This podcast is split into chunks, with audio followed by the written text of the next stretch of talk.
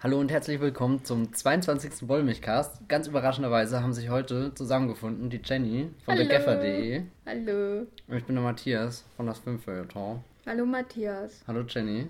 Und wir haben uns heute entgegengesetzt des eigentlichen Mega-Kinostarts der Woche, den eher kleineren Kinostart der Woche angeschaut, nämlich Ex Machina von Alex Garland. Und vielleicht magst du mal erzählen, wie du so zu Alex Garland stehst, der ja kein ganz unbeschriebenes Blatt in Hollywood ist. Also Alex Garland war mein Lieblingsautor, als ich 14 war. äh, und zwar nicht wegen The Beach, den ich auch gelesen habe, sondern wegen dem danach, Manila. Der hieß in, äh, ursprünglich The Tesseract. Und den fand ich großartig. Und dann hat er anfangen, angefangen, Drehbücher zu schreiben und hat sein ganzes Talent versaut. Ich wollte weiter Bücher lesen über Rucksacktouristen in Asien. Und dann hat er nur noch Sunshine gemacht und Dread und ja, das ist meine Beziehung zu Alex Garland. Also, sie sind in die Brüche gegangen. Na, das ist so, äh, ich assoziiere mit ihm was ganz anderes, halt, glaube ich, als äh, Leute, die ihn so durch Sunshine und äh, vielleicht The Beach, den Film halt kennengelernt haben. Und ich finde zwar seine Filme teilweise gut, aber für mich, äh, in mir ist immer noch das traurige 14-jährige Mädchen, das nur zwei Bücher von Alex Garland hatte. Er hat ja noch anderes geschrieben, aber das hat so schlecht Kritiken gekriegt, dass ich das dann nicht mehr gelesen habe. Ja, ist auch viel Verklärung dabei. Und bei dir, Matthias? Ich glaube, ich gehöre zu den Menschen, die Alex Garland über The Beach kennengelernt haben. Und dann ganz begeistert von so großartigen Filmen wie, wie Sunshine und hier 28 Days Later. Und ich habe zu meiner Schande Musik stehen, obwohl das mir schon von vielen Seiten mehrfach empfohlen wurde, kein einziges Buch von ihm gelesen. Was ich eigentlich mal nachholen sollte. Also ich weiß nicht, ob da, ich glaube, dafür ist es zu spät. Ist zu spät, oh Gott. Nee, weil äh, ich weiß nicht, ich bin mir bis heute nicht sicher, ob er wirklich ein guter Autor ist oder ob er einfach bei mir einen Nerv getroffen hat. Ähm, deswegen kann ich nicht sagen, ihr lest jetzt alle die alten Bücher von Alex Garland. Ich weiß nur, dass äh, hier The Tesseract, das war so eins, das habe ich zu wenig, das habe ich bestimmt sechsmal gelesen, innerhalb einer sehr kurzen Zeit. Aber äh, da, wie gesagt, damals habe ich auch noch Coldplay, äh, Coldplay gehört und was sagt das schon über meinen Geisteszustand aus, ne? Kein Kommentar zu Coldplay. Wie viele Alben hast du hier? Wir Oh sind, nämlich hier, nämlich in der Wohnung von Matthias und aus allen äh, äh, Ecken quillen Coldplay-Alben, habe ich das Gefühl. Ja. Ein Glück hast du das Notenbuch noch nicht entdeckt. Oh oh. Ja. Nee, also ich glaube, ich mag Alex Garland. So rein von dem, was er als Drehbuch geschrieben hat. Selbst wenn mir lange Zeit, als ich die Filme gesehen habe, wusste ich natürlich nicht, ich gucke jetzt The Beach, weil das auf ein Drehbuch oder gar ein Buch von Alex Garland basiert. Das habe ich später irgendwann mal erfahren, als ich auf Wikipedia bei Alex Garland zu viel geklickt habe. Ja. Ähm, bei Ex Machina, das ist jetzt sein Regiedebüt und er hat auch das Drehbuch beigesteuert. Ja. ja, es gab ja schon zu äh, Dread-Zeiten gab es ja schon Gerüchte, dass er, ähm, dass der Regisseur dann nicht mehr so am Set war und stattdessen Alex Garland äh, da, also um das mal nett auszudrücken. Insofern war das jetzt eigentlich der logische Schritt, dass der nächste große Film nach Dread, über den man redet, Ex Machina ist und nicht der neue Film von dem Regisseur von Dread, dessen Namen niemand mehr kennt. War es Rupert Graves? Ich bin mir nicht sicher. Was? Um Gottes Willen, nein. Wie, wer war's denn? Ich habe keine Ahnung. aber Genau. Rupert Graves doch nicht. Wer war denn Rupert Graves? Ich habe keine Ahnung. Super, Matthias, danke fürs Feedback. Ist Rupert Graves nicht so? Das ist doch so ein Name, der Snow White und Huntsman gemacht hat. Oder? Nein. Das ist Rupert Sanders. Doch, Rupert Rupert Sanders. Sanders. Ich habe da sehr ausführlich über diese, diese Affäre geschrieben damals mit, mit ehemaligen Twilight-Schauspielern. Genau. Ja. Äh, ja. Machina.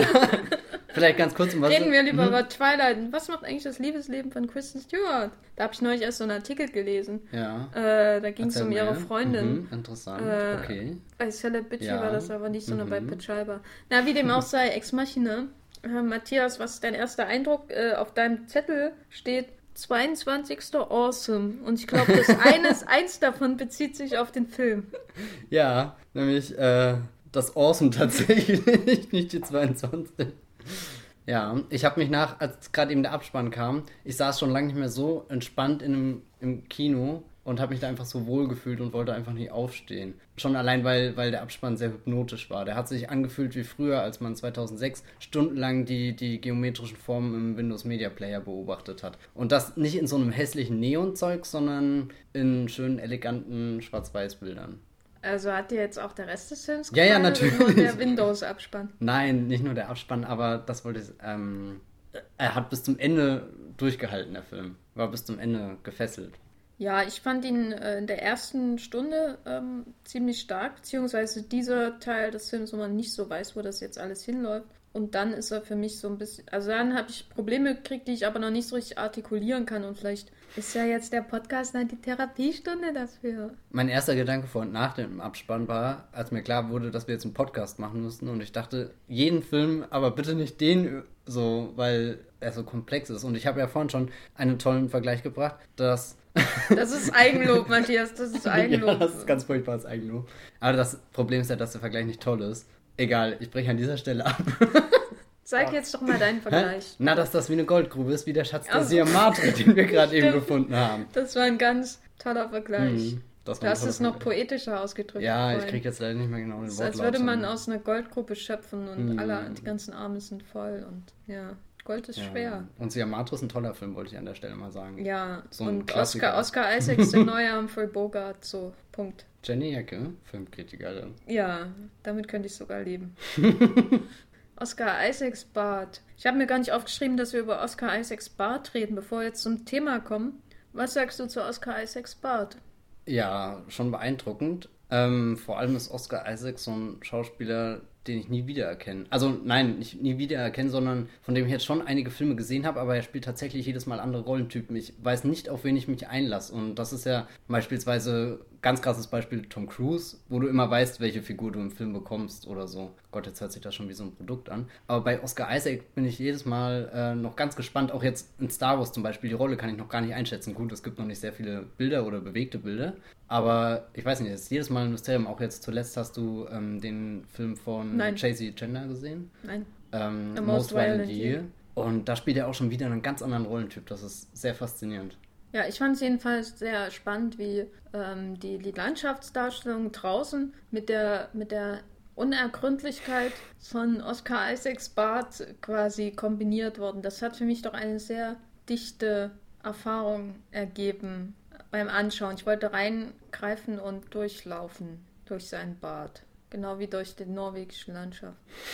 So die Flora auf seinem Gesicht. War sehr faszinierend. Ähm, so viel zu dem ernsten Teil dieses Podcasts. Äh, jetzt reden wir nur noch über spaßige Sachen. Zum Beispiel habe ich mir aufgeschrieben, reden wir über die Unheimlichkeit in diesem Film. Äh, denn Ex Machina beginnt ja eigentlich ganz nett, ne? Das muss ich ja sagen, der, der Anfang ist ja fantastisch. Innerhalb von 30 Sekunden wird die, die Ausgangsposition des Films erklärt. Da braucht man schon länger, um die Prämisse, wenn man sie vor sich geschrieben gestehen hat, zu lesen. Aber ähm, das schöne, die schöne ähm, heile Bergwelt, die wird ja schnell recht düster und darüber möchtest du doch bestimmt was sagen, was nichts mit Oscar Isaacs Bart zu tun hat, Matthias. Ich finde tatsächlich, dass Oscar Isaacs Bart auch seinen gewissen Teil zu bedrohlichen Situationen äh, beiträgt. Weil er aussieht wie ein Ultra-Hipster aus New York. Ja, solche Menschen machen mir Angst, wenn ich sie auf der Straße sehe. Nein, Quatsch.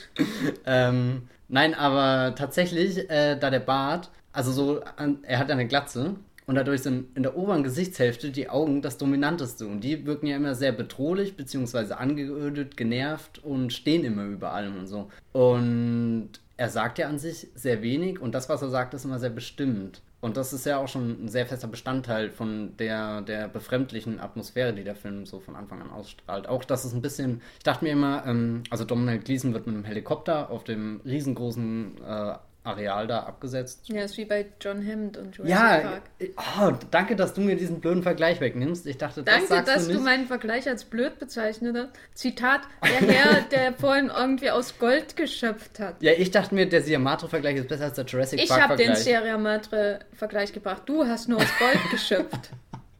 Möchte ich nochmal hier für alle. Zuhörer klarstellen. Also so, 1 zu 0 für mich, oder? Weiter im Text. Auf alle Fälle wird er dann mit dem Helikopter abgesetzt und muss erstmal einen Bach entlang laufen, was ja schon irgendwie ein bisschen unheimlich ist. Das ist ja schon fast Aber das klassische. Ein Bach? Was ist ein Bach? Ein Bach, na, der. Magst du, magst du keine Bäche? Nee, äh, was? Hast du was gegen, gegen Gewässer, Matthias? Nein, einfach so, er geht da zu einem mega Wissenschaftler, wo eigentlich alles vorbereiten sollte und die Ankunft ist, da sagt der Pilot, naja, weiter darf ich nicht, du musst jetzt dem Bach folgen. Und ich dachte ja schon fast, jetzt gucken wir erstmal Dominic Gleason eine halbe Stunde lang zu, wie er den Bach entlang geht. Aber er findet dann tatsächlich die Hütte. Das ist so ein halber Bunker, halbes, äh, keine Ahnung, sieht auch sehr schick aus. Sehr wohl designtes Haus. kommt dann da rein, kriegt gleich seine Sicherheitskarte, kriegt auch gleich gesagt überall, wo er rein darf, beziehungsweise wo er nicht rein darf. Die Karte leuchtet entsprechend. Und es Unheimlich. Ist, ja, es ist einfach sehr ruhig. Es läuft ein bisschen klassische Musik im Hintergrund. Das wirkt, aber es fühl, fühlt sich nicht warm an oder so. Man hat immer so ein, so ein, so, so ein bisschen Gänsehaut.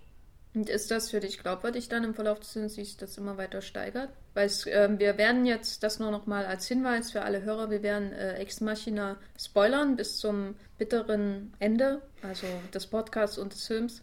Das heißt, wenn ihr den noch nicht gesehen habt und das nicht wissen wollt und am Ende warten schon, wartet schon der eine oder andere Twist, dann solltet ihr vielleicht lieber abschalten und äh, bei Facebook ein paar Sachen liken und vielleicht hier und da mal bei Tumblr ein paar GIFs anschauen oder so. Ja.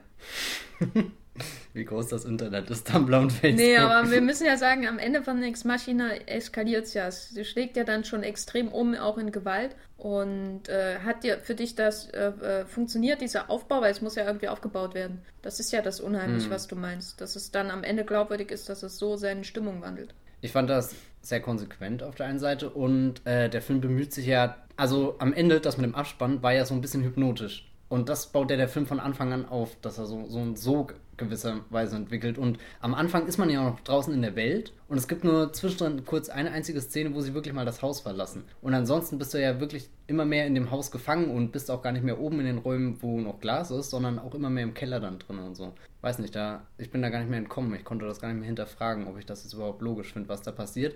Und in gewisser Weise ist man ja auch mega gespannt darauf, das was passiert. Also es hängt ja wie so ein Damoklesschwert die ganze Zeit sowieso über Domhnall Gleeson. Was sagst du da so dazu? Äh, ja, also für mich äh, äh, war das eindeutigste Zeichen, dass da jetzt ein Horrorfilm kommt. Äh, das hatte auch was mit Alex Garland zu tun, aber war, ähm, als Domhnall Gleeson zum ersten Mal in diese Villa reingeht und hinter ihm, er geht so rein und die Tür ist noch offen, denkst du, ja, die geht jetzt gleich Hm. schon selber zu und macht sie auch, was ja natürlich klassischer Horrorfilm-Moment ist, die, die geheimnisvolle Tür. Man weiß natürlich, warum sie zugeht, weil alles voll mit Technik ist und so und das geht halt, aber das ist so der klassische Moment des Übergangs in einem äh, Haunted House-Film, äh, der ja auch gern parodiert wird. Und das wird dann quasi immer weiter ähm, getrieben, diese Klischees aus dem Horrorfilm, wenn man so will. Also Klischees ist jetzt nicht negativ gemeint, sondern Du kannst Ähm, auch gerne ein anderes Wort sagen, muss nicht Klischee sagen. Nein, ich sag Klischee, äh, weil ich habe jetzt noch keine Tatortkritik geschrieben, wo ich immer 5000 Mal das Wort Klischee verwenden muss, weil nur so kann man Tatortkritiken schreiben. Äh, und habe jetzt endlich mal Lust, wieder Klischee zu sagen. Und ähm, es gibt ja diverse Klischees, so, äh, die man nicht nur aus dem Horrorfilm kennt, aber explizit am Ende wird es ja ein Horrorfilm-Klischee. Also was ich jetzt mit Klischee meine, Klischee, Klischee, Klischee, Klischee, ist, äh, er klaut ihnen die Karte, geht Mhm. in den anderen Raum und man sieht immer parallel geschnitten, wie er schläft. Und dann, Mhm. also ähm, Oscar Isaac, dann wacht er langsam auf und so wird die Spannung angetrieben. Das ist natürlich ein absolutes Klischee, was man schon 5000 Mal gesehen hat. Oder eben äh, am Ende des äh, Frankensteins Monster, was quasi selber Hm. äh, die Kontrolle übernimmt und so. Ist auch ein Klischee. Das finde ich jetzt an sich nicht schlimm, dass es Klischees sind. Äh, das, was ich über Weitstrecken sehr spannend fand bei dem Film, war, dass er in dieser Hinsicht eigentlich durchschaubar ist, was die Strukturen seiner Geschichte angeht. Weißt du, also diese Momente, man weiß, äh, er, er, also Oscar Isaac führt da wahrscheinlich ein doppeltes Spiel und so, aber ist nicht ganz klar, was sie macht und Domhnall Gleeson ist dazwischen und hat sieht äh, ziemlich hilflos aus, als wäre er gerade von Richard Curtis da reingeschubt worden oder äh, so. Äh, aber ich fand es interessant, wie er damit arbeitet in einem augenscheinlich neuen Kontext. Es wirkt nicht abgetragen, das Mhm. Ganze, obwohl das, die Struktur der Geschichte schon ziemlich, also es ist halt ein klassisches Horrorkonstrukt, was man da hat. Jemand kommt in eine fremde Villa von einem äh, verrückten Professor mit seinem Frankenstein im Keller. Und äh, dafür war er doch sehr erfrischend, obwohl er so ein abgetragenes äh, Klischee, Klischee, Vielleicht Klischee hatte. weil er einfach nicht so aussieht wie der Horrorfilm, wo man sich das vorstellt. Oder er präsentiert sich ja schon sehr aufregend. So hat immer das Gefühl, so egal welche Tür jetzt aufgeht, es passiert was Spannendes. So selbst wenn dann dieser Gegenschnitt oder so dabei war, du hast immer noch den Faktor von der KI und die reagiert dann ja doch ein bisschen anders als das typische Monster, was irgendwann aus dem Keller kommt. Und da kommen wir vielleicht zu einem Punkt, wo den ich Sessions nennen würde. Der Film ist ja ständig mit Title Cards unterteilt, wo dann Session 1, Session 2, Session 3 und so weiter drin steht. Und da geht es dann darum, dass Domhnall Gleeson einen Test machen soll. Ich habe leider vergessen, wie der genau heißt. Weißt du das noch? Na, der Turing-Test Der von Alan Turing-Test, Turing genau. aus Imitation Game. Oh Gott, und gerade eben so in meinem Kopf wirklich zwei Synapsen miteinander. Ja, ich habe die ganze Zeit gewartet, dass Benedict Cumberbatch als KI wiederkommt Ah. und sagt, hier, du hast den Turing-Test bestanden. Ich könnte doppelt so viel Spaß gehabt haben, hättest du das vor dem Film gesagt. Ich habe dir extra zugeflüstert, Cumberbatch! Und du hast nicht reagiert. Und ja, ich dachte mir nur, hä?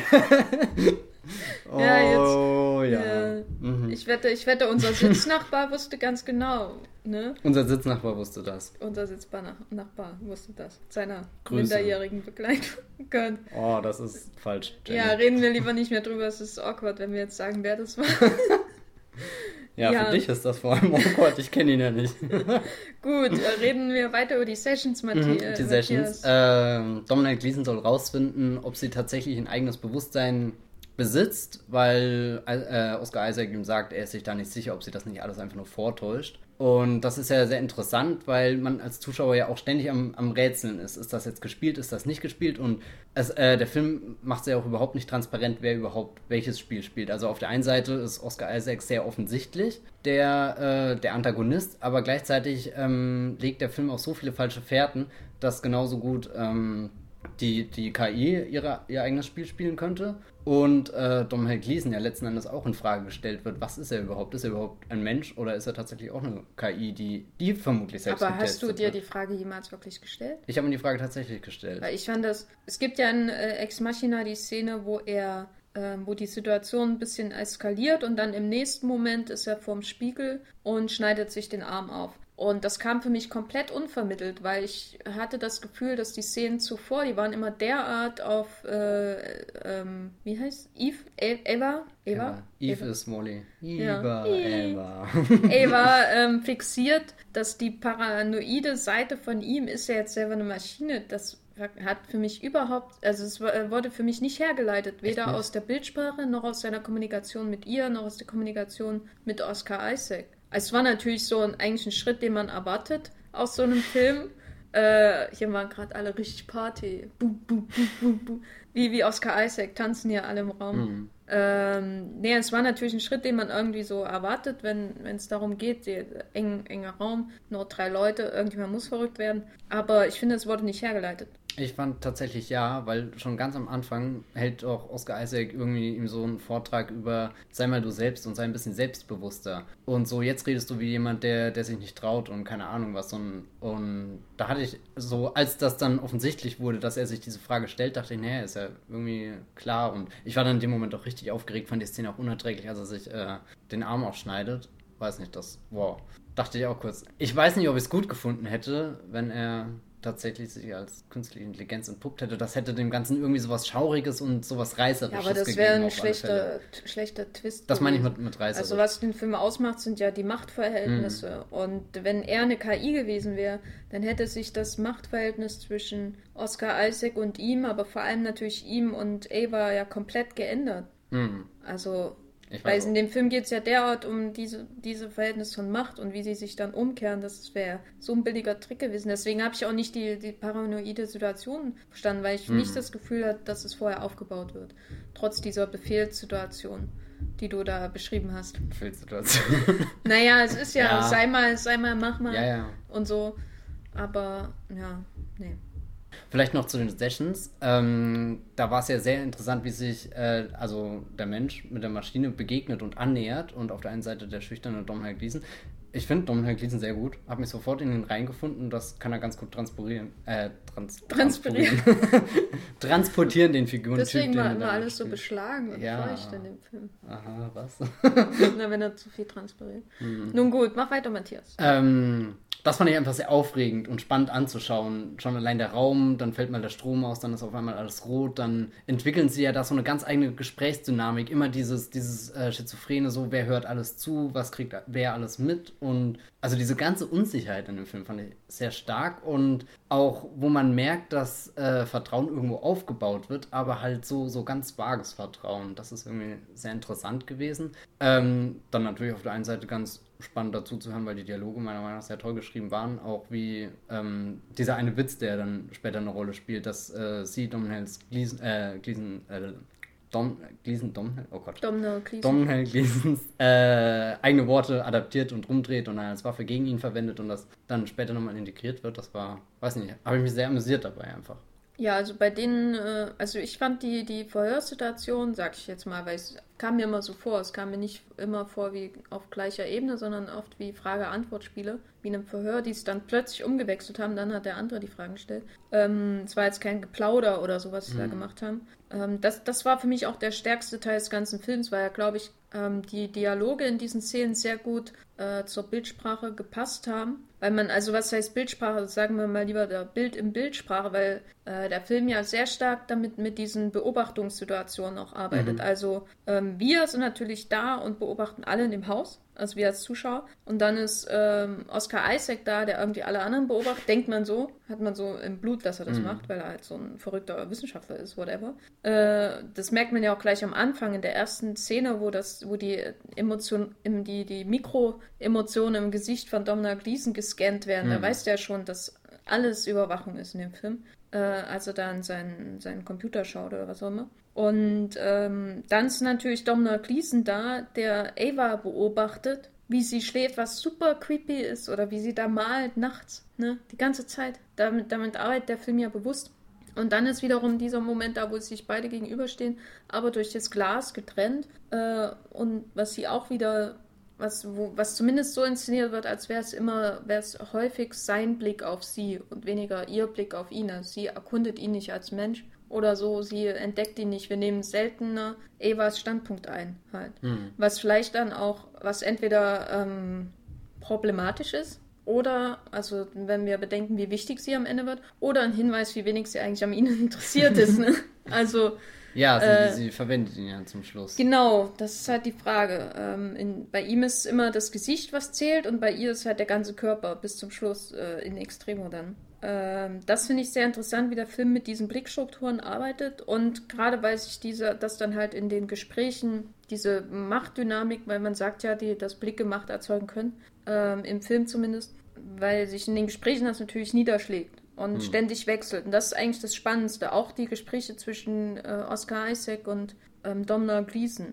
Was mir dann weniger gefallen hat, war, wie, als der Film dann wechselt in die, er muss jetzt diesen Plot-Twist herleiten. Moment, Domhnall Gleeson beginnt an allem zu zweifeln, schneidet sich den Arm auf äh, und it all goes to hell really fast. Und äh, das, da fand ich das, da war ich dann doch ein bisschen enttäuscht, weil das wird alles so großartig aufgebaut vorher und dann kommt er so zu ganz profanen Lösungen für seine Probleme. Das war, hm, bin ich immer noch ein bisschen unstimmig, wie ich damit umgehen soll. Wobei, was ich, äh, du hast gerade die Szene angesprochen, wo Körper betont, gerade das Ende, das fand ich sehr interessant, wo sie ja letzten Endes alle ausgespielt hat, die noch im Haus sind, aber sich dann mit den Dingen bekleidet, die eigentlich ihr Schöpfer für sie kreiert hat, beziehungsweise mit den Überresten von ihren Vorgängermodellen, was ja auch schon wieder was total Barbarisches an sich hat, so ein Überlebensinstinkt. Und das fand ich sehr interessant, weil es gibt ja davor auch ein Gespräch zwischen Domhnall Gleeson und Oscar Isaac, wo sie, wo Oscar Isaac argumentiert, das ist einfach Evolution, was gerade passiert. Das ist der nächste logische Schritt und im gleichen Satz dann auch noch erwähnt, dass äh, die, die Menschen ja sowieso irgendwann sterben und die Maschinen dann auf die Menschen wie Fossilien blicken oder so. Das fand ich einfach mega interessant, wie, wie wenig besser die Maschine doch dann eigentlich ist. Oder ich weiß nicht, wer als Held aus diesem ich Film glaub- gegangen ist. Also für mich war das eher so der Moment, wo Frankensteins Monster sich selber fertigstellt. Weil diese Ja, Idee, dass sie Hautfetzen von anderen Toten hat, ist ja pur Frankenstein. Und sie macht das aber selber, sie wird nicht selber fertiggestellt. Äh, ich hatte ganz andere Probleme mit der Szene, die ich ganz problematisch fand. Ganz, ganz schlimm. Das aber da können wir ja später gleich nochmal drüber Okay. reden, wenn wir über die anderen Figuren sprechen. Die andere Figur, die eine andere Figur. Außer Oscar Isaac, Vikander. Achso, ja, stimmt. Ähm, genau, aber nee, für mich war das Frankenstein. Also da hat sich die, die Motivik des Films hat sich da einfach zu ihrem logi logischen Schluss geführt, dass sie das selber macht und wir sie noch, noch mal nackt sehen können. Das kam mir das manchmal vor. Naja.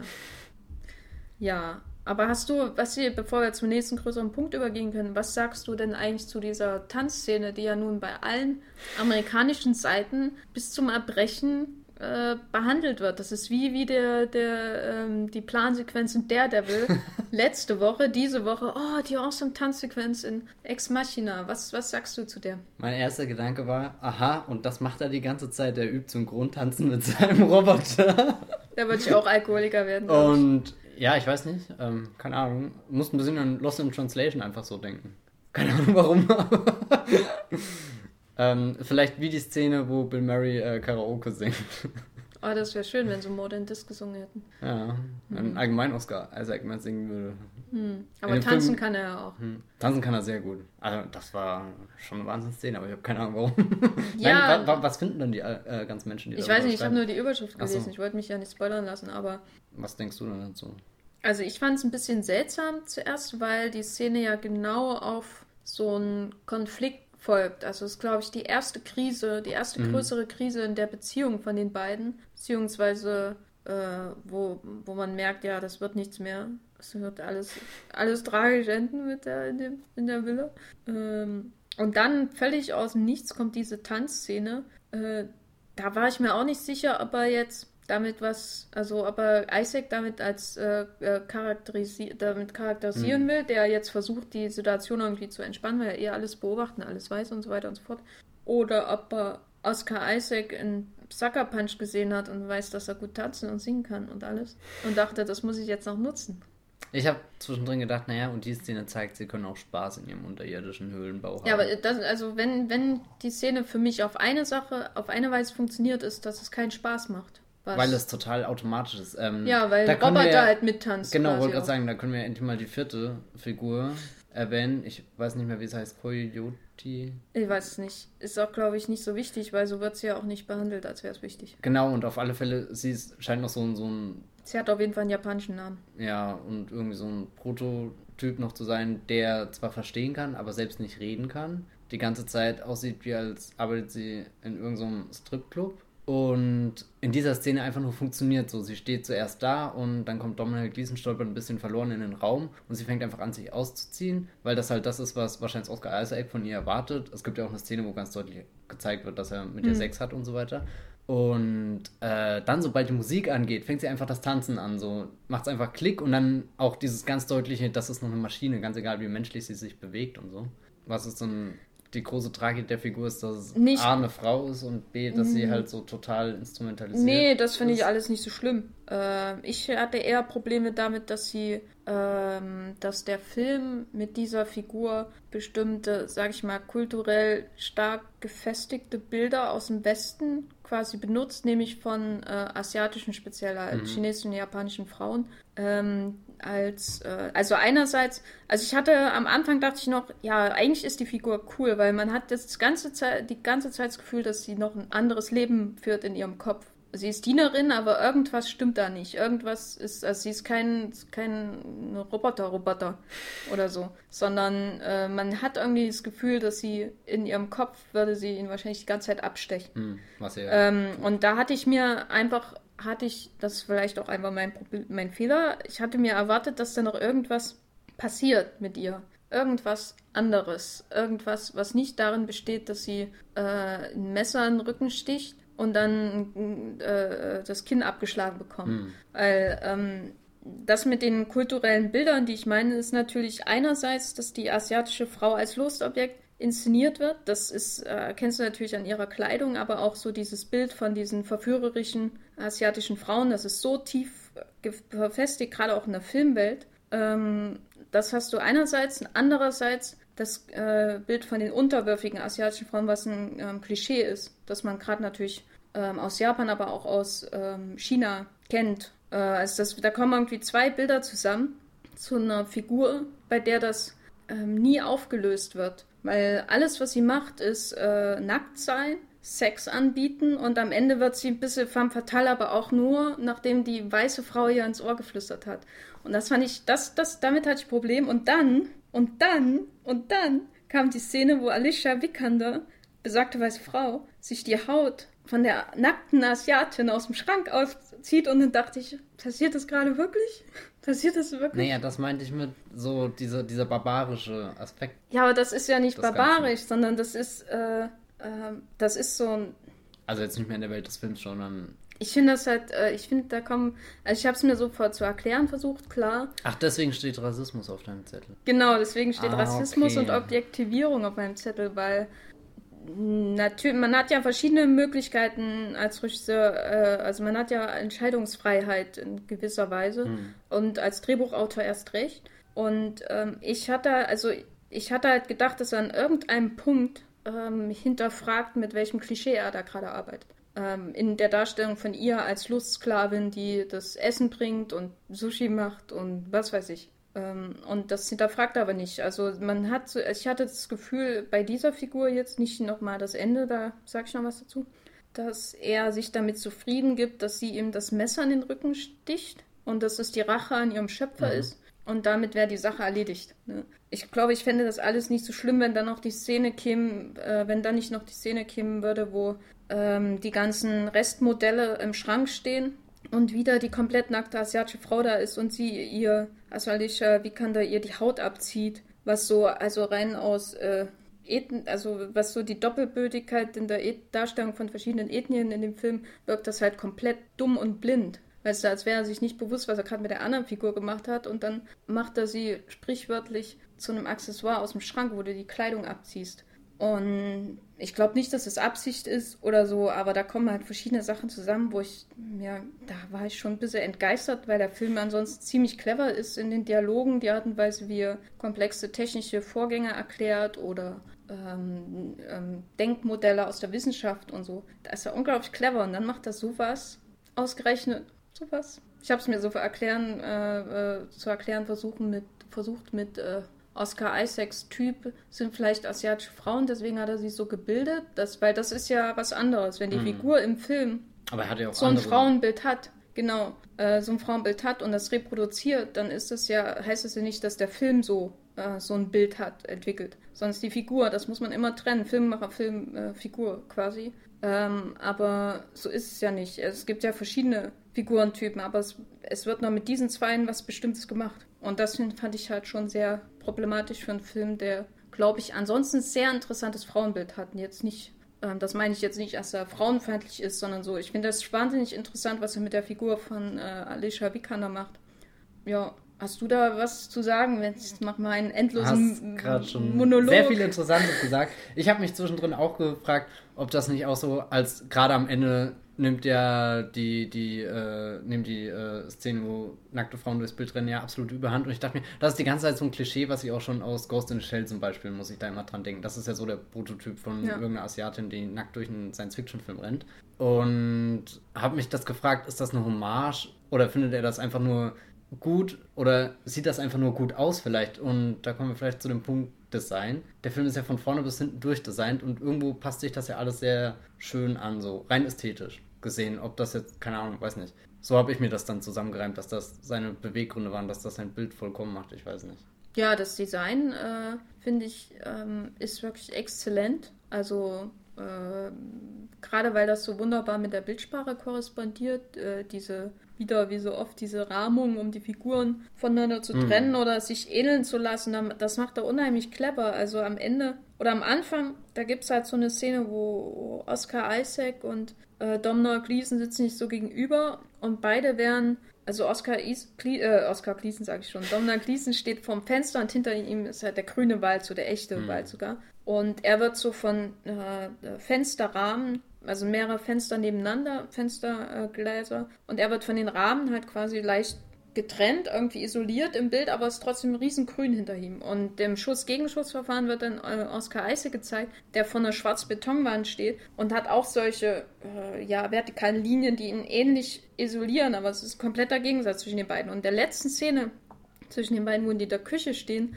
haben die quasi den identischen, also es ist wieder so eine ähnliche Bildstruktur, aber beide haben so äh, ähm, ähm, diesen, diese Spiegelung von der Natur im Glas hinter sich. Mhm. Und man, man merkt, dass sie in ihrem Wahn sich teilweise immer ähnlicher werden. Das wird, ist, ich finde das wunderbar, wie er mit der Innenarchitektur zum Beispiel arbeitet, filmisch, äh, wie er sich ausnutzt. Und ähm, ja, man kann natürlich sagen, dass die, die Frauenroboter in dem Film für Oscar Isaac natürlich eine, ein Accessoire sind und nicht mehr.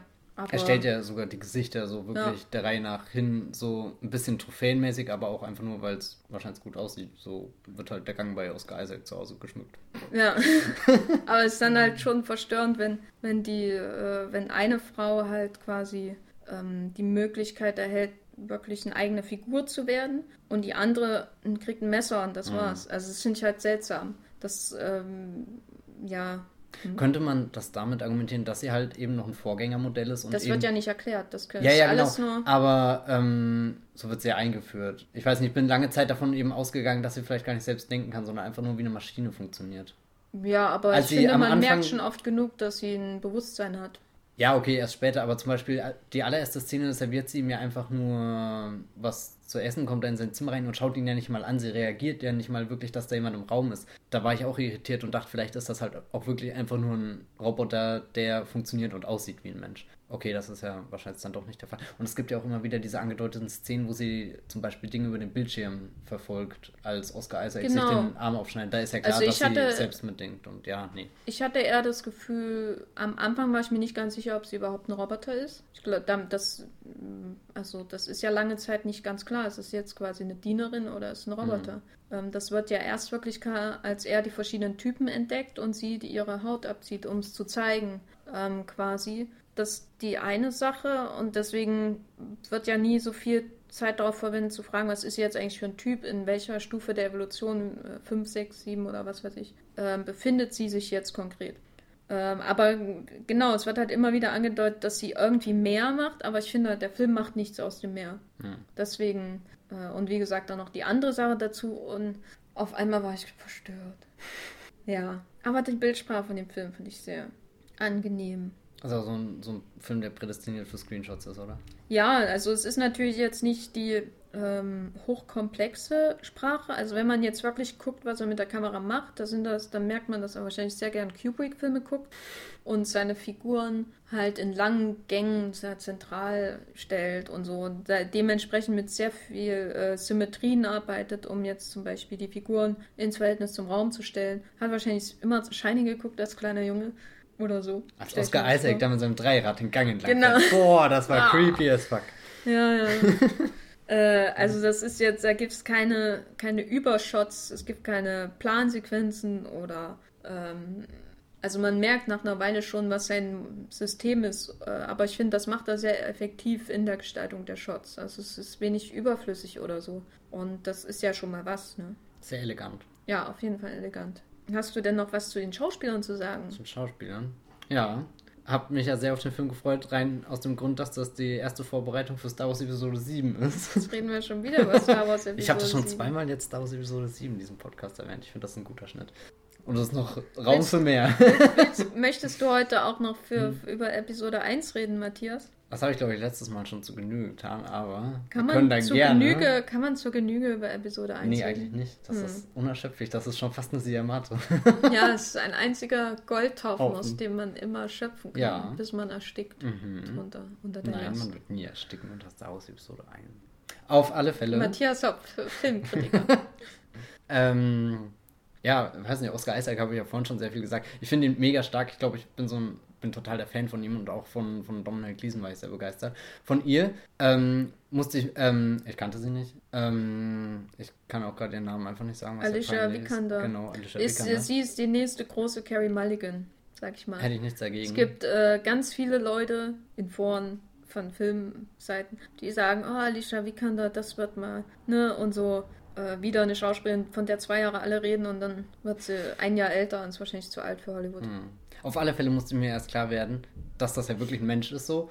Ich habe mir auch lange überlegt, boah, wie ist denn das Budget für den Film, wie konnten die das Ding so hinkriegen? Und was ist da Greenscreen und was nicht? Und keine Ahnung, wie funktioniert das, alle so Dinge, die da ablaufen. Und dann, was kann sie da überhaupt aus dem Schauspiel machen, bis mir dann irgendwann aufgefallen ist, dafür, dass sie ja so mega hochkomplex ist, ähm, ist ihre Roboterdarstellung dann in gewissen Dingen tatsächlich sehr ähm, antimenschlich. Also man hat immer diese, dieses Maschinelle, wenn sie sich bewegt, so die Schritte und so. Die Geräusche sie, sind Genau, sie kann nicht schleichen oder so, was ja eher seltsam ist, weil dadurch sticht sie aus ihrer Ding heraus. Und ähm, dieses ganz schlimmste, unerträglichste, offensichtlichste Roboter-Klischee, diese aufrechte Haltung immer. Ähm, was ja alles andere als menschlich ist. Sie sitzt in den Gesprächen auch immer gegenüber. Selbst wenn sie dann in ihrem Ton oder in ihrem Sprechen sich äh, Domhnall Gleeson anpasst und so in seinen, seinen, meinetwegen Slang, in Anführungsstrichen, mit einsteigt, ist ihre Körperhaltung ja immer extrem unnatürlich. Ich habe oft, mich oft gefragt, ob der Film nicht klüger sein könnte und sie einfach ganz normal hinstellen könnte. Oder ob es dann heißt, dann wirkt der Roboter unglaubwürdig. Aber er soll ja eigentlich so menschlich wie es geht wirken.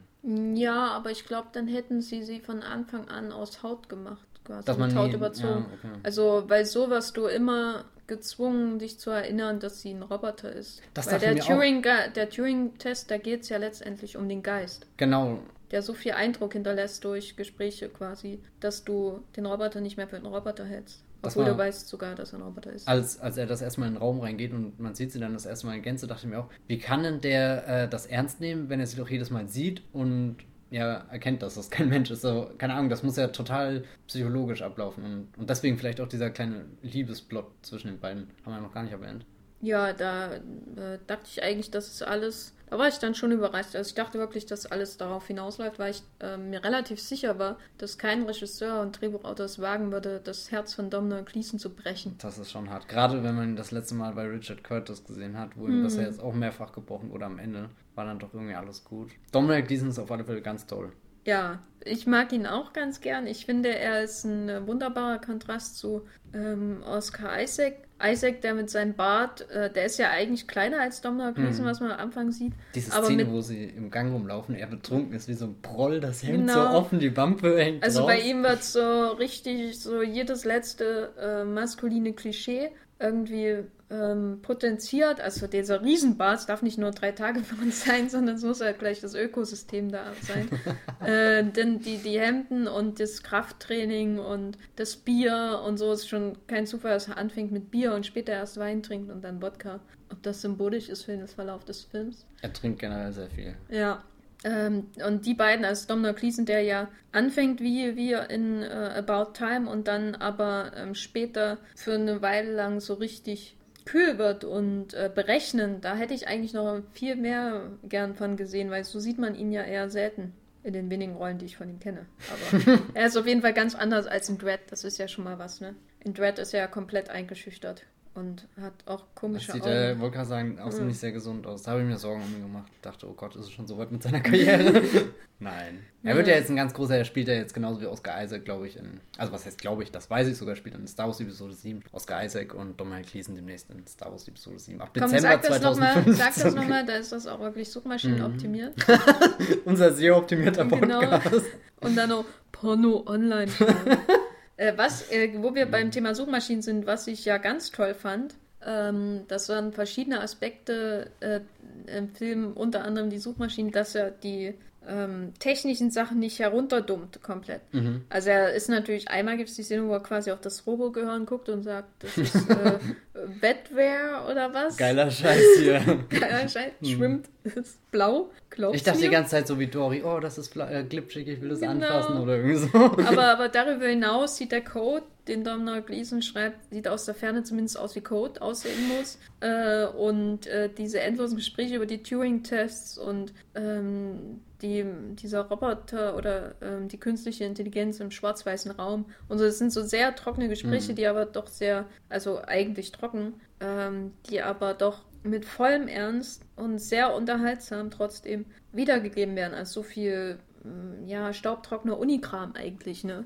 So, und das, das fand ich gut, weil ich, man selten, glaube ich, noch Filme sieht aus ja, USA oder was weiß ich, wo einfach nur schlaue Leute sind, die sich schlaue Sachen erzählen, wo Mhm. man dann mm, was Neues lernt, ne? Ich, ich habe mich auch manchmal dabei ertappt, wie ich einfach so in einem Dialog hängen geblieben bin, darüber so nachgedacht habe. Der Film war halt schon viel weiter und dann so dieses, oh Gott, was habe ich jetzt verpasst? So, wo man, ich weiß nicht, das habe ich auch vorhin, das war, daher kommt ja das mit der Goldgrube, dass der Film halt sehr viel anschneidet Du und musst sehr es viel nicht rechtfertigen, Matthias. offeriert und so. Steh einfach zu deiner Goldgrube. ja, meine Hm. Goldgrube. Schatz, mein und Schatz, ähm, ähm, du als ehemaliger ähm, SEO-Praktikant und äh, was hältst du von dem von dem Suchmaschinenkram in dem Film? Ähm, fand ich mega interessant. Ähm, auch weil ich am Anfang nicht ganz sicher war, das wird ja erstmal so reingeworfen, so. Er hat eine Suchmaschine und da dachte ich, gut, das rechtfertigt zumindest, warum er sich das alles leisten kann, weil Suchmaschinen eben viel Macht haben, wenn da sogar tatsächlich wie viel 96% oder 94% aller Suchanfragen drüber läuft. Und dann sagt er aber mal einen ziemlich cleveren Satz, dass Suchmaschinen nicht äh, dafür da sind, für keine Ahnung was, sondern um unser Verhalten eben so, um über unser Verhalten zu lernen, weil ich gebe ja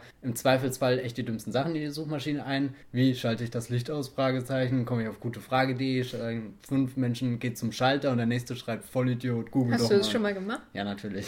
Das habe ich mich immer gefragt, äh, weil ich habe noch nie einen Fragesatz in eine, bei Google eingegeben und dann irgendwann habe ich das so in Filmen oder im Fernsehen gesehen, dass es Leute wirklich machen. Ich mache das tatsächlich so, weil ich habe, ich muss zu meiner Schande gestehen, mir wurde das nie in der Schule oder so, ich habe nie dieses Handbuch Leben gelesen. Und deswegen bin ich manchmal darauf Ich angewiesen. sehe hier den Lichtschalter in deiner Wohnung, Matthias. Soll ich dir zeigen, wie der ausgeht? Schläfst du immer bei... Äh, Ich, ich starte immer mit Licht an. Okay. Ja, nee, eigentlich, äh, heute ist das eine Ausnahme, dass das Licht mir überhaupt an ist. Das ist normal immer dunkel hier. Ich bin, keine Ahnung, nee. Aber nein, das fand ich eben sehr interessant und dass dann die Maschine am Ende so quasi die, die Summe aller Teile der, der gesamten Menschheit, dass sich das da alles drin versammelt irgendwie. Das war auch ein ganz interessanter Ansatz, den ich jetzt, meiner Meinung nach, so einer der vielschichtigsten KI-Filme ist ja AI von Spielberg. Und das ist so ein Aspekt, der gar nicht zusammenfasst, wie sich überhaupt diese künstliche Intelligenz formt. So AI ist ja eher darauf, ähm, was macht die künstliche Intelligenz mit den Menschen um sie herum, wie funktioniert sie im sozialen Geflecht und was hat die KI dann selbst für ein Ding, aber nicht, warum ist sie eine KI, warum kann sie das, Wo- woher kommen ihre Emotionen tatsächlich und so. Weiß nicht, fand ich sehr interessant. Und Suchmaschinen, weiß nicht, das hat dann noch so, so einen kritischen Seitenhieb auf die Gegenwart. Oder ich weiß nicht, ob kritisch, aber einfach Ja, doch, man. Also so der- die Macht der- einfach, die dahinter der, steckt. Ähm, Marktanteil von Google in Amerika ist ja Hm. ist ähnlich hoch. Also nicht auf der Welt, aber zumindest in Amerika ist es, glaube ich, auch ziemlich hoch. Nicht 90 Prozent, aber. Naja, ich meine tatsächlich. Und allein die, die ähm, das ist ja das eine und das nächste ist ja die, diese Semi-NSA-Anspielung, wo Oscar Isaac sagt, hier, ich habe alle Handys auf der Welt gehackt und einfach alle Gesichtsausdrücke aller Zeiten und Emotionen aller Zeiten, da, äh, die da waren, von wahrscheinlich 5 Millionen, Milliarden Menschen, die da Handys hatten in der Zukunftsvision, aufgenommen und verarbeitet, Hm. weil ich es kann. Und äh, die äh, anderen konnten nichts dagegen machen, weil sie es ja auch machen. Da dachte ich mir aber nur, naja, das ist jetzt ein bisschen bekannt, das hat ja sogar Fast and Furious mit drin. Er hat das God's Eye. ja, Gott Aber, sei Dank. aber, Das hatte sogar schon dem- mit Dark Knight, gell? ja, ja. Oh. Und äh, Nolan war schon immer auf dem heißen Riecher. oh Gott. Hm? ich belasse das jetzt einfach mal mit Stille. Und Stille. Nein, aber ähm, was wollte ich sagen? Ich wollte Was irgendwas sagen. Das nichts Fast mit Chris. Du hast wieder. ist? Was? Nee, ich wollte was ganz, ganz Wichtiges sagen. Wie toll Interstellar. Und du hast es mit Nolan komplett derailed. Nämlich ich wollte fragen, wer jetzt in dem Film Family ist. Ah, wer die Family ist. Mhm. Ja, das ist sehr befremdlich irgendwie. Nee, ich glaube, das ist kein Family-Film einfach. Ich glaube, die Family wäre der Avengers-Film gewesen. Ach, zum Glück nicht. Geguckt heute. Wir. Manchmal denke ich mir schon, du musst ein sehr trauriges Leben haben. Irgendwie habe ich ein Déjà-vu. was heißt Turn auf Französisch? Das weiß ich nicht mehr. Déjà. Whatever. Hm. ähm, ja, äh, wir können ja jetzt mal zu dem, äh, bevor wir zum Abschluss kommen von Ex Machina, zum Abschluss kommen von Ex Machina und zwar ähm, das Ende. Was sagst du dazu, Matthias? Außer Awesome 22 Punkte. 22 Awesome Ben außerdem. Ähm, Oder So Deep. so, ja, so deep, den habe ich, noch- hab ich mir extra aufgeschrieben und jetzt habe ich es gar nicht gesagt. Also Ex Machina, so deep, Hashtag. Nee, Hashtag so deep. Nein, sorry, aber not sorry. Sorry, not sorry. Ähm, das Ende ist auf alle Fälle eine Szene, die vorher beschrieben wird. Ähm, er fragt ja die KI, ähm, was sie machen würde, wenn sie endlich aus ihrem Gefängnis raus könnte. Was wäre das Erste? Und dann natürlich die Antwort, so viele Möglichkeiten. Und dann, äh, sie würde an ähm, Fußübergang, äh, Straßenübergang gehen, wo ganz viele Menschen sind, einfach nur um die Menschen zu beobachten. Die ist bestimmt in Neukölln. Bestimmt in Neukölln. Hermannplatz. Haben sie vorhin über den Haufen gerannt. ja, und dann äh, sieht man ganz am Ende in einer mega starken Einstellung, die erstmal suggeriert, als handelt es sich um eine Decke oder so. Die Kamera steht falsch rum da und man denkt, also sind Pflastersteine, aber es sieht eher so aus, als ist es schon wieder einer dieser langen Gänge, die ja den ganzen Film schon irgendwie da sind. Ähm, aber dann kommt Schatten und es wird klar, dass die dort entlang laufen. Dann laufen auch mal ein paar Menschen durchs Bild und dann erkennt man im Schatten den Schatten eben von ihr. Das war einfach ein sehr starkes Schlussbild. Hätte ich gerne einen Screenshot gemacht. Ich glaube, das kommt am Ende des Jahres in, auf meinen Tumblr oder so. Aber was hältst du denn davon, dass sie ähm, vorher ähm, ja einfach mal Domhnall Gleeson da verrecken lässt? Ach so, Gott, ja. Ja, ich fand das Endbild fand ich auch super. Das Endbild, ja. Aber ähm, diesen Teil dazwischen, über den wir noch nicht geredet Das haben. fand ich sehr hart, weil ich habe tatsächlich auch angefangen, an die äh, Geschichte zwischen ihnen zu glauben, dass da tatsächlich Gefühle entstehen können oder irgendwas verstehen können, äh, entsteht, was die beiden verbindet. Und Oscar Isaac spricht das ja äh, dann später auch an und sagt, das ist nur Taktik, um dich in den Hinterhalt zu führen. Und da war ich schon zu sehr auf Dominance Gleasons Seiten und dachte, alles, was Oscar Isaac sagt, ist eben die Lüge, die ja die ganze Zeit propagiert wird. Fand ich hart einfach. So, und er klopft dann auch an die, äh, an die äh, Scheibe und dann war das so ein richtiger Danny Boyle-Moment. Ich glaube, das hat sich Alex Garland von Danny Boyle abgeguckt, wenn die Musik so pulsiert, so sich steigern und dann ganz laut wird und in so einer wichtigen Szene, das finde ich immer richtig stark, gehe ich total mit. Ja, Ja. war ja Boden zerstört mit Donald Gleason, ja, und da wurde ihm das Herz gebrochen. Das ist echt krass. Das, das kann man nicht bringen, oder?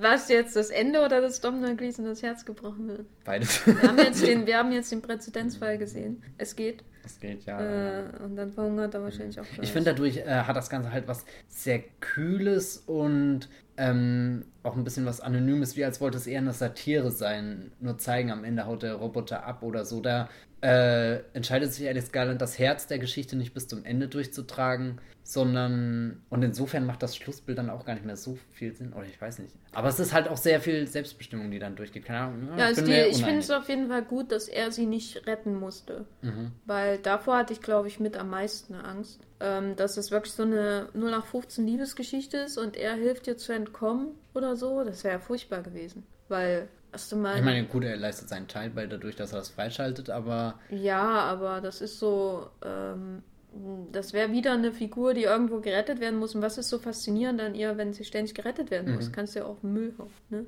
Punkt.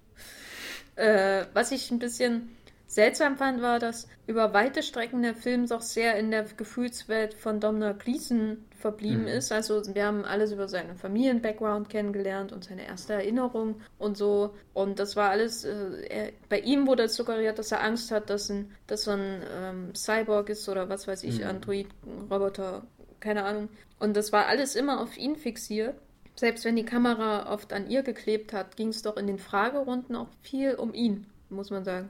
Ja, das Und am Ende wendet sich das dann komplett und äh, sie, deren Beweggründe wir eigentlich nie so richtig kennenlernen, weil war ja anscheinend alles auch, oder viel auch, ja, sie hat ja nie bewusst gelogen, sie hat ja immer Fragen gestellt, aber ähm, es war ja offensichtlich keine Liebe zu ihm. Sie wird dann auf einmal zu dieser äh, Heldin, äh, zum, genau, ja, zum Monster das ausbricht und seinen, seinen äh, Schöpfer tötet und unter die Menschen geht und Schatten wirft wie sie und ähm, das, ich weiß nicht, für mich herrscht da schon Unglau äh, ähm, ein Ungleichgewicht in der Darstellung, weil der Film sich für ihr Innenleben ähm, ja nie so interessiert hat, sondern immer für ihre, für ihr Außen, für ihr Ticken und für ihre Plastikoberfläche, wo man durchschauen kann. Aber man kann trotzdem nie so richtig in ihren Kopf schauen, was wieder so ein ähm, Klischee ist bei der Frauendarstellung im Film. Deswegen war, mh, ja, ich, ich hatte manchmal Probleme zu differenzieren, was ist jetzt, also das ist generell bei dem Film, was ist jetzt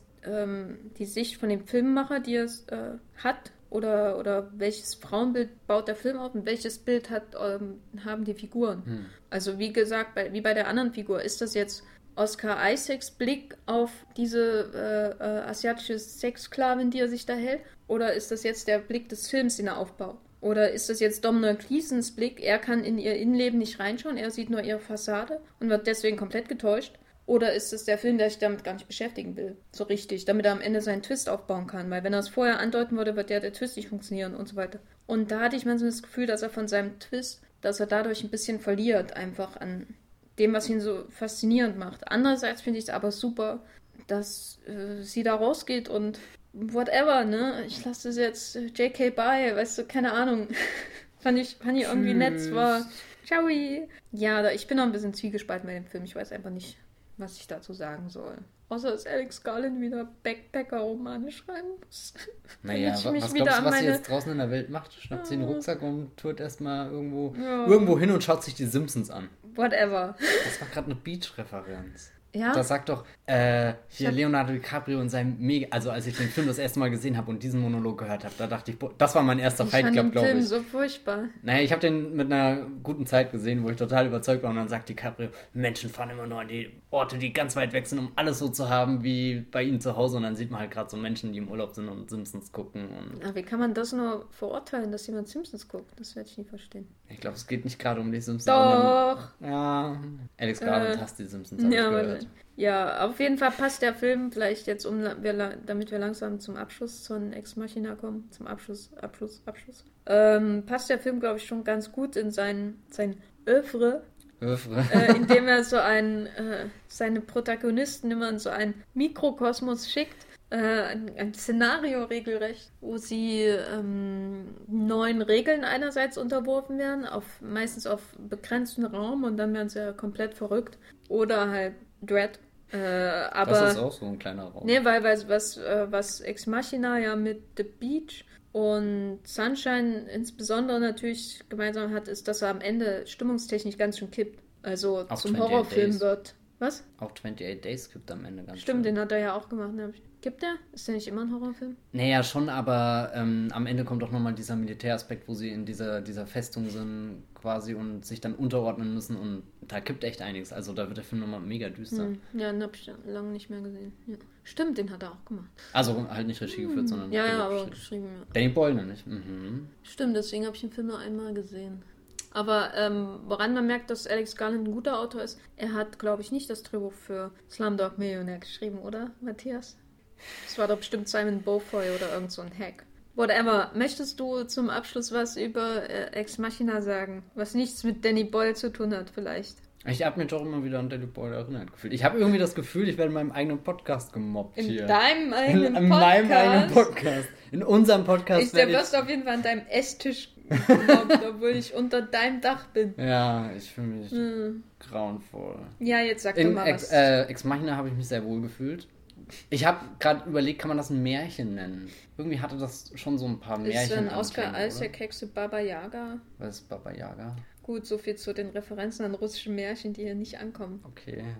Äh, Egal. Hexe, na die Hexe aus zum Beispiel ähm, den Gebrüder Grimm-Märchen, wo in Ja. irgendjemand so ein Haus kommt und will dran knabbern und dann wird er auf brutalste Die Art und Weise Yaga? getötet. Das Nein, die die Hexe böse Baba Hexe. Yaga ist aus russischen Märchen. Ich wollte jetzt nur ein entsprechendes Ja, ja. Beispiel für einen in den Nor äh, alten Bundesländern erzogenen jungen Mann bringen, dass er versteht, wie Grimms Märchen. Ne? Mhm. Gut. Mhm. Und äh, willst du nicht noch was sagen zu den Märchen? Das Märchen fand ich sehr schön. Gut. was war die Moral von der Geschichte? Traue niemals einem Roboter nicht. Das weiß ich gar nicht, ob, ob die Moral so wichtig ist. Es ist eher das, das Erleben, dieses Eingesogenwerden von Ex Machina. Also meine, ich, ich fand den Film halt, wie gesagt, äh, durchwachsen. Das ist aber auch schon wieder irgendwie interessant, weil ich wirklich die ganze Zeit mit ihm gekämpft habe. Aber was ich wirklich positiv fand, äh, war, dass sich die äh, Ava für eine Kurzhaarfrisur entschieden hat. Bis Das- sie dann am Ende die Langhaarfrisur genommen hat. Stimmt. Ach, Arschloch. Ava. Danke. Stimmt. Nee, Ava ist ein Arschloch. Er hat alle meine Träume zerstört. Es ist mir gar nicht mehr aufgefallen, dass sie lange Haare hat. Ich Stimmt. muss zwischendrin immer an hier äh, Audrey Hepburn denken. Und, Ach, und nee. Natalie Portman. Oh, Toll. ja, wahrscheinlich wird Alicia Vikander die neue Natalie, Natalie Portman. Portman für ein Jahr oder so, wenn sie Glück hat. Na, vielleicht gibt es einen Oscar für irgendwelche Balletttänze. Das wäre toll. Alicia Vikander spielt in dem neuen Film mit Christoph Waltz mit. Deswegen weiß ich wahrscheinlich, wie. Alicia Äh, heißt. Spectral. Nein, aber da geht's, da spielt auch Dandy Hahn mit Ah. und Zach Galifianakis ah. und noch irgendein alter Mhm. Mann, glaube ich. Ist von, Michael von, dem, von dem Regisseur. Ja, der steht da und erklärt den Plot. Äh, das ist von dem Regisseur von Mandela, Long Walk to Freedom. Oh, der war ja Es ja wird nicht bestimmt so. ein ganz toller Film. Das ist von der Mhm. Weinstein Company, das heißt, es gibt eine Oscar-Kampagne. Wie dem auch sei, ich bin enttäuscht in Alicia Vikanders Eva, dass sie sich nicht für die Kurzhaarfrisur am Ende entscheidet. Carrie Mulligan hatte schon mehrere von Kurzhaarfrisur. Ja, ich finde ja Carrie Mulligan auch okay. Sie ist halt nur nicht mehr das It-Girl, wo alle sagen, sie wird mal eine ganz große. Das meine ich damit. Komm, muss jeder mal durch. Carrie Mulligan hat es schon hinter sich. Jetzt kommt der gute Teil ihrer Karriere. Das heißt, er wird noch besser. Ah. Ja, wahrscheinlich wird er besser, weil der, ihr, ihre It-Girl-Phase als Charakterdarstellung gipfelt in Wall Street 2. Und alles ist besser als das, glaube ich. Ah, stimmt, Wall Street Crime. Den habe ich tatsächlich gesehen. Ja, ich auch. Ah. Gut, Ja. ähm, wie äh, Shia LaBeouf schon sagte, äh, Matthias, äh, was hältst du von der Truman Show? Von der Truman Show, so ein Zufall, dass er das sagt. Dezenteste Überleitung ever. Ja, wir werden hier immer Ich wollte nämlich ein paar Worte über die Truman Show verlieren, weil ich habe letztes Wochenende überkam ich die Lust und ich habe mm, so eine kleine Peter Weir Retro in die Wege geleitet. Sprich, ich war auf Netflix. Hast du die zwei Filme von Peter Weir auf Netflix? Nee, sind ein ganzer Haufen drauf. Hab oh. äh, auch unter anderem hier seinen neuesten geguckt, hier auch wieder mit Eric Harris. Ähm, The Way Back einfach nur. Nicht The Way Way Back, das ist hier der großartige Sam Rockwell-Film, sondern The Way Back, der auch sehr stark war. Der kam irgendwie, keine Ahnung, hab da nie ein gutes Review drüber gelesen, aber letzten Endes ist das auch so ein konsequenter Film in dem Schaffen von, in einem Övre von Peter Weir. Auf alle Fälle, die Truman Show kannte ich davor schon. Ähm, und war eigentlich eher neugierig, wie der mir jetzt so zehn Jahre später gefällt und mochte den damals halt einfach, keine Ahnung, der war witzig, Jim Carrey war okay und irgendwo war das ja schon sehr alles interessant mit dieser Welt und die Eltern konnten erzählen, oh, guck mal im Fernsehen und wie böse und keine Ahnung was. Und jetzt habe ich den wieder geschaut und mein erster Gedanke bei dem Einstieg war, mich würde tatsächlich einen, einen Sidequill zu den Filmen interessieren, der nicht die Truman Show an sich zeigt, sondern die Gesellschaft außenrum, wie wird die Truman Show aufgenommen und so weiter. Und keine Ahnung, wie wird das vermarktet, wie denken die Menschen darüber und moralisch, äh, moralische Aspekte und so weiter. Aber als dann der Film zu Ende war, war ich sehr froh, dass das nicht irgendwie passiert ist, weil der Film in sich so ähm, schön geschlossen ist, so, so perfekt erzählt ist. Ich finde, Peter Weir ist ein ganz großiger, großartiger Erzähler, der mit ganz viel Leichtigkeit und trotzdem viel Tiefgang Dinge rüberbringt. Und egal wie komplex diese Welt ist, es artet nie aus wie beispielsweise bei George Orwell. Ich meine, ich schätze 1984 sehr, aber das Buch habe ich auch in Erinnerung, dass das bis ins Detail gerne alles erklärt, was in diesem Gedankenspiel möglich ist. Und die Truman Show nimmt sich diese unfassbare Freiheit und schneidet ganz viele Dinge nur wirklich beiläufig an, dieses System, wie das funktioniert, was die Zuschauer draußen überhaupt machen und bleibt tatsächlich bei äh, Truman als Figur und ist insofern sehr emotional auch. Ich habe am Ende geweint. Mhm. Muss man sich nicht äh, schämen.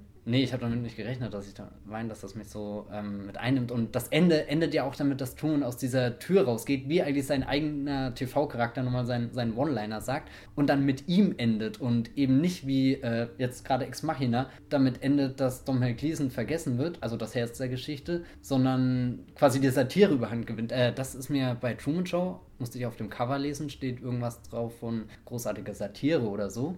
Und das fand ich sehr befremdlich, weil ich habe die äh, Truman Show noch nie als Satire wahrgenommen, sondern immer als Drama. Und das ist eben diese Stärke von Peter Weir, glaube ich, dass er eine Geschichte in das Gedankenexperiment verpflanzen kann. Und dann natürlich ein Film, der um Freiheit geht, was ich sehr an Peter Weir schätze, diesen, diesen ständigen Freiheitsdrang, der sich durch sein ganzes Övre streckt, über Master and Commander bis zu The Way Back. Also The Way Back ist ja da schon eigentlich fast das, das die deutlichste Ausformulierung, wo es um den Ausbruch aus dem Gefangenenlager. Hast du den gesehen? Nee. Oder weißt du, um was es geht ungefähr? Sie brechen aus dem Gefangenenlager aus. sehr gut. ja, wie dem auch sei. Ich weiß gerade gar nicht, ob ich noch was zu den. Ach, eigentlich könnte ich stundenlang über die Truman Show reden, aber ich wollte noch einen anderen Film von ihm äh, erwähnen: Picknick an Valentin, am Valentinstag hier. Picknick at Hanging Rock. Den habe ich zum allerersten Mal gesehen. Und da steckt ja auch schon wieder ein sehr interessanter Freiheitsgedanke drin, nämlich dieses Mal im Mädchencollege. Und äh, drei Schülerinnen, die dann einfach verschwinden bei dem Ausflug eben am Valentinstag. Und eine kehrt wieder zurück, ein bisschen verstört. Aber man weiß nie, was sie erlebt hat. Und die anderen zwei bleiben für immer verloren. Und da habe ich mir auch Gedanken gemacht. Äh, auf der einen Seite ist das Freiheitsmotiv ganz deutlich, aber auf der anderen Seite sehr äh, überhaupt nicht optimistisch. Bei die Truman Show ist es eher ungewiss. Ich habe keine Ahnung, was Truman in dieser wirklichen Welt macht, aber man hat das Gefühl, dass das gut ist, dass er da rauskommt. Ähm, auch bei The Way Back ähm, ist das sehr gut, dass sie da am Ende ankommen. Klar gibt es Verluste auf der Reise und sie machen die Hölle durch ungefähr. Aber bei Picknick am Valentinstag ist dieser Ausbruch so, keine Ahnung, ist am Anfang geladen von Neugier. So, die Mädchen haben endlich die Möglichkeit, mal diese kalten Mauern zu verlassen, irgendwas zu entdecken, die Natur zu fühlen. Das sieht alles aus wie ein Gemälde und das Paradies ist schön. Und dann passiert auf einmal, keine Ahnung, was ganz Seltsames, dann, dann wird die Musik verängstlich, bedrohlich. Das ist wie ein Giallo zwischendrin fast schon. So, wo, wo der Ort auf einmal äh, unheimlich einfach nur ist, dadurch, dass, dass die Kamera langsam an den Fels heranzoomt. Hat mich auch ein bisschen an so ein altes DDR-Märchen erinnert, was früher immer nach der Sendung mit der Maus kam. Mit der, mit der Hexe Baba Yaga? Nee, die waren ohne Hexe Baba Yaga. Das waren, hm. weiß nicht, das ist immer so, so die ganz kranke Kreuzung zwischen Jodorowski und äh, keine Ahnung was weiß nicht, das finde ich immer furchtbar. Zwischen ah. Jodorowski und Pasolini, genau diese Kreuzung als Kindermärchen und das jetzt mit den typischen Peter Weir-Sachen. Also die DDR-Märchen waren ja wirklich grauenhaft, aber die tschechischen und die russischen, die waren schon gut. Vielleicht meine ich auch die Tschechen, ich habe keine Ahnung. Die halt. waren natürlich immer ein bisschen gruselig und es gab Hexe Baba Yaga. Oder hast du zu oft das kalte Herz gesehen? Das kalte Herz, was ist das? Äh, von dem ähm, Verhöfen, nicht dem Verhöfen, sondern bei anderen, ist einer der Klassiker. Und der ist auch ziemlich harter Tobak für ein Kind. Klassiker als DDR-Kinos. Mhm. Nee, ich glaube, den habe ich nicht gesehen. Ich habe auch schon ganz vergessen, wo ich überhaupt hin wollte mit meinem Reden. Macht das überhaupt noch Sinn, was ich jetzt sage? Na, du wolltest was sagen, dass äh, ähm, Peter Weir Filme dreht wie DDR-Märchen, wenn ich dich richtig verstanden habe. Nee, das wollte ich überhaupt nicht sagen. Ich wollte sagen, Peter Weir ist ein ganz toller Regisseur. Ich glaube, das ist einer meiner neuen Lieblingsregisseure. So. Habe ich total. Hast du schon äh, Master and Commander geguckt? Ja, aber den habe ich jetzt eben nicht nochmal geguckt. Den gucke ich jetzt vielleicht dieses Wochenende. Der hat mich damals sehr begeistert. Daher kommt auch meine ganze Russell Crowe-Liebe, die du dir schon, glaube ich, noch nie erklären konntest. Ich mag Russell Crowe doch auch. Ja, das, ja. ich hatte bei Les Miserables nie das Gefühl, dass du ihn wirklich magst. Ähm, ich mag Russell Crowe, wenn er in Filmen mitspielt wie The Man with the Iron Fist und komplett daneben ist. Dann finde ich Russell Crowe gut. Nicht, wenn er ähm, ernsthaft versucht, ernsthaft eine Rolle zu spielen. So. Hm. Und im Master and Commander ist natürlich auch gut, weil da ist er einfach nur eine Naturgewalt. Schon das Master und Commander einer dieser wenigen Filme ist, die wirklich auf See spielen. Das ist ja, ich glaube, selten hat ein Film ja, so so auf jeden so. Fall viel häufiger auf See als Fluch der Karibik oder so ein Schmarrn. Wobei Fluch der Karibik würde ich da sehr positiv erwähnen, weil es gibt wenige Filme in der Größenordnung, wo tatsächlich auf dem Wasser gedreht sind und so und dann tatsächlich solche Szenen haben. Ich würde All is Lost vielleicht noch als Beispiel Aber das ist ja ungefähr genau All das is Gegenteil. Lost mit Captain Jack Sparrow. Robert Redford spielt Captain Jack Sparrow und wird hier wie auf dem neuen Still an irgendeinem Ding gefesselt. Und dann geht er unter und dann ist der Film vorbei. Ah, ja. Rose. Ach nee, das war was anderes. Ja. hm. Ja, hast du da noch was gesehen, bevor ich äh, Ja, ich mache gerade große Cannes-Retrospektive mit Filmen von Regisseuren, die in Cannes sind dieses Jahr, die ich noch nicht kenne. Also die Filme, nicht Regisseure. Und da habe ich letztes Wochenende drei Filme geguckt, zwei, äh, drei, die, hm, da ging es um prekäre Jugend, äh, Jugendliche in prekären Situationen sozusagen. Zwei davon möchte ich kurz erwähnen und über einen möchte ich auch länger reden und zwar ähm, Snowtown Murders, beziehungsweise einfach nur Snowtown von Justin Kurzel, der jetzt in Cannes den von Matthias herbeigesehnten Macbeth mit äh, Michael Fassbender und Marion Cotillard äh, bringt. Und da war ich am Anfang ein bisschen perplex, dass er jetzt hier, äh, also bei Snowtown, dass er jetzt ausgerechnet er bei Macbeth Regie führt, weil Snowtown ist eine, der handelt ja von einer wahren Begebenheit, geht um eine Mordserie in Australien in den 90er Jahren über mehrere Jahre hinweg. Sind äh, 10, 11 Menschen äh, dabei ums Leben gekommen und alles geht aus oder ist, ist der Urknall des Films ist quasi äh, ein Missbrauch am Anfang von dem, es geht um so ja, ähm, Vorstadt äh, Familie in ganz schlechter finanzieller Lage, quasi aus so einem ähm, Slum. Einer von den Jungs wird halt äh, missbraucht von einem Freund der Mutter und dann kommt ein anderer ins Leben dieser Familie, ähm, der den Täter quasi aus der Stadt jagt durch Mobbing und so weiter. Und von dort eskaliert es immer weiter bis hin zu dieser Mordserie. Alles wird erzählt aus der Geschichte von dem ähm, zweitältesten oder ältesten Sohn, der eben missbraucht wird mit äh, der eine ganz besondere Beziehung zu diesem ähm, Mann, äh, John Bunting hieß er, glaube ich, auch in Wirklichkeit, aufbaut und dann auch zum Gehilfen der Morde wird, die halt wahnsinnig brutal sind. Das sieht man selten im Detail, wie die Leute ermordet werden, aber äh, man sieht, es gibt mehrere Szenen, wo man die, die Folter der Opfer sieht. Also es werden dann ähm, Pädophile oder angeblich Pädophile zum Ziel gemacht, aber John Bunting hat halt auch einen wahnsinnigen Hass auf Homosexuelle, die kommen dann dazu und dann wird's, geht, dann ist, dann ist irgendwann, wird gar nicht mehr unterschieden, wer überhaupt, sondern es geht einfach nur noch um die Lust am Foltern und Töten. Und da ist der Film teilweise schon recht explizit in der Darstellung von der Folter. Und ähm, das hat mich alles relativ äh, kalt gelassen, weil ich einfach so viele Filme mit Folter gucke wahrscheinlich. Ich weiß es nicht, aber der Film ähm, versucht selten wirklich in die, ja, in die Geisteswelt seiner Protagonisten einzutauchen, was aber wirklich faszinierend ist in dem Film. Ähm, und was ihn, was den Regisseur irgendwie auch für Macbeth prädestiniert, ist die Beziehung zwischen dem jungen Mann äh, und diesem älteren Typen, John Bunting, der so ein, ja, eine wahnsinnig, äh, äh, ja, weiß nicht, der hat eine So-Kraft. Alle machen, was er sagt irgendwie. Äh, es wird nie so richtig erklärt, warum. Man sieht auch selten, dass es sagt, dass sie es jetzt machen sollen und trotzdem machen es alle. Und das passt natürlich ganz gut bei Macbeth. in der Beziehung von dem etwas schwächlichen Macbeth und seiner Frau. Äh, so konnte ich es mir zumindest erklären, dass Justin Kurtz ausgerechnet jetzt nach diesem äh, Real-Life-Mörderkram äh, Macbeth inszeniert, weil diese Beziehung zwischen diesen beiden ist mit Abstand das Beste an dem Film, also an Snowtown. Aber irgendwie konnte ich mich auch nicht des Gefühls erwehren, dass er sich nicht so richtig klar ist, wie er die Gewalt darstellen soll. Also er macht es halt einfach, aber er durchdenkt das nicht genau, warum er das macht jetzt. Also er hat halt diesen wahnsinnigen Fall, der, der in äh, Australien riesen Schlagzeilen gemacht hat, damit beschäftigt er sich. Aber er findet relativ wenig interessante Aspekte an diesem Fall, außer eben diese Beziehung. Das, was, was mir das richtig verdeutlicht hat, ähm, die Schwächen von Snowtown waren, dass ich danach gleich äh, Nobody Knows von Hirokazu äh, Koreeda gesehen habe, der ja auch einen neuen Film in Cannes hat. Äh, der ja ganz, das ist natürlich kein Serienmörderfilm oder irgendwas, aber äh, es geht natürlich auch um Kinder, ähm, die das ist indirekt... kein Serienmörderfilm, ging aber natürlich auch um Kinder. Ja, na, in Snowtown geht es ja um Kinder. Achso, ja, oh. okay. Und es geht natürlich indirekt auch um Missbrauch im Sinne von Missbrauch von Kindern durch die Abwesenheit, durch die Verwahrlosung. Weil Nobody Knows ist ja ein ganz, fängt ja eigentlich so an wie so, ja, ja, du, du, du, du. Ne, Mutti ist manchmal nicht da, wir gehen jetzt essen, irgendwie holen, wir kochen jetzt selber. Und es ist alles so relativ, ja, ähm, sehr sensibel erzählt, die, die, die, die Kinderdarsteller allein, also ich finde, was ich ja fast am faszinierendsten finde an Nobody Knows, ist, dass die Kinderdarsteller so wunderbar funktionieren zusammen einfach. Das ist unglaublich über den Zeitraum. Der Film ist ja über zwei Stunden lang, 140 Minuten. Und ähm, man hat nie das Gefühl, da Kinderdarsteller zu sehen. Es ist immer absolut authentisch irgendwie. Aber es plätschert so alles vor sich hin und dann eskaliert halt über 140 Minuten immer weiter die Situation. Die Mutter ist dann eben mal einen Monat weg und dann kommt sie irgendwann nie wieder ähm, die Kinder beginnen halt zu verwahrlosen. Das ist so viel, dadurch, dass der Film sich nicht in Armut suhlt oder in, oder in der Darstellung von Armut oder in der Darstellung von äh, psychischer Gewalt oder so, sondern das so ganz und nach reintröpfelt, diese Verwahrlosung. Dadurch entwickelt er so viel Kraft, wenn es dann letztendlich zur äh, schlimmsten Eskalation kommt, dass es dieser eine Moment viel, viel schlimmer ist als alles, was in Snowtown explizit dargestellt wird.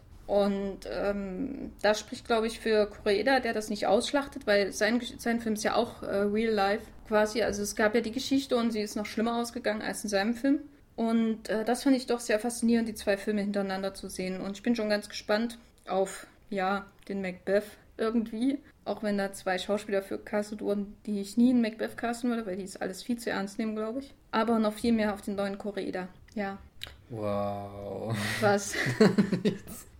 bist immer noch traumatisiert mhm. von den Korea, den du vor äh, sechs Jahren gesehen hast. Ja, vor. Damals war ich ja selbst noch ein Kind. Ja, na, als hat Kind mich, hätte ich den, glaube ich, auch nicht vertragen. Hat mir echt Angst gemacht. Das ist wie so, so ein echt so ein Schlag in den ja. Magen. Keine Ahnung. Ich weiß auch, also jetzt, wo du sagst, ich bin mir nicht sicher, welches Ereignis du meinst, wo es eskaliert, aber ich glaube, ich erinnere mich. Und da hatte ich wirklich einfach Angst davor, dass das so, das ist viel zu real einfach. Ja. Und ich bin mir auch nie sicher, ist der Film so, in meiner Erinnerung ist der schon sehr emotional, aber er ist nie manipulativ oder so.